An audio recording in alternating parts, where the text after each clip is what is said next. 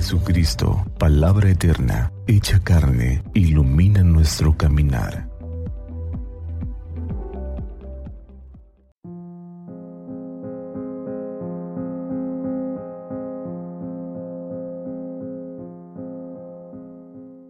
Jueves 9 de noviembre, fiesta de la dedicación de la Basílica de San Juan de Letrán.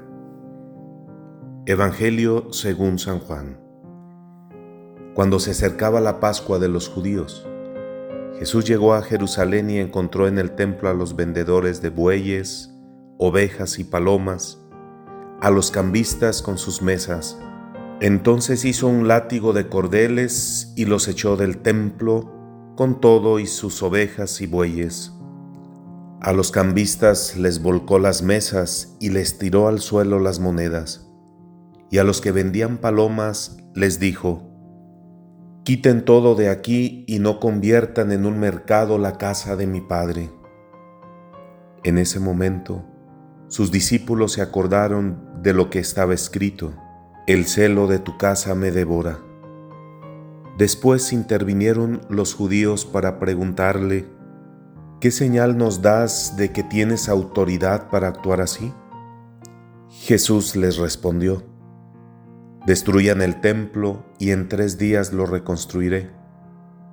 Replicaron los judíos, Cuarenta y seis años se ha llevado la construcción del templo, ¿y tú lo vas a levantar en tres días? pero él hablaba del templo de su cuerpo. Por eso, cuando resucitó Jesús de entre los muertos, se acordaron sus discípulos de que había dicho aquello y creyeron en la escritura y en las palabras que Jesús había dicho. Palabra del Señor. Como decíamos al inicio, hoy es la fiesta litúrgica de la dedicación de la Basílica de San Juan de Letrán, la Catedral del Papa. De entre todas las iglesias de Occidente, esta es la primera en antigüedad y dignidad. Recordemos que fue construida por el emperador Constantino hacia el año 320. Su nombre original es Basílica del Santísimo Salvador la fiesta de esta dedicación ha de recordarnos que el misterio del Papa, sucesor de Pedro, constituye para el pueblo el principio y el fundamento de la unidad. Hoy, en esta fiesta universal de esta iglesia, recordamos que aunque Dios no puede ser contenido entre las paredes de ningún edificio del mundo, desde muy antiguo el ser humano ha sentido la necesidad de reservar espacios que favorezcan el encuentro personal y comunitario con Dios. Al principio del cristianismo, los lugares de encuentro con Dios eran las casas particulares, en las que se reunían las comunidades para la oración y la fracción del pan. La comunidad reunida era, como también lo es hoy, el templo santo de Dios. Con el paso del tiempo, las comunidades fueron construyendo edificios dedicados a las reuniones litúrgicas, la predicación de la palabra y la oración.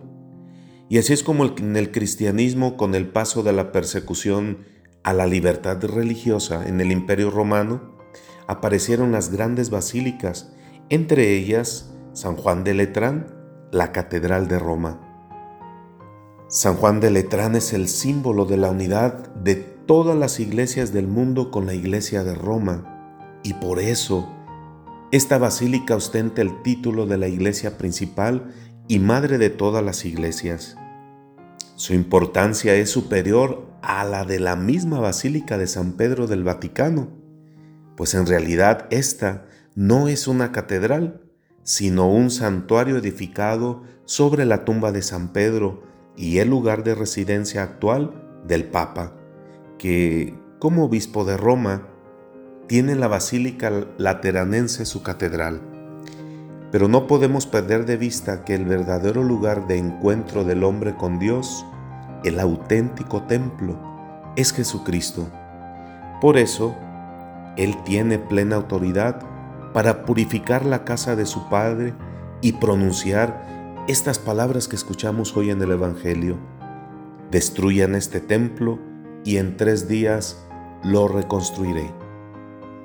Gracias a la entrega de su vida por nosotros, Jesús ha hecho de los creyentes un templo vivo de Dios y por esta razón el mensaje cristiano nos recuerda que toda persona humana es sagrada, está habitada por Dios, es templo del Espíritu Santo.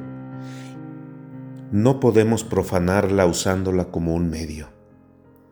Permite que Dios bendiga tu vida. Ánimo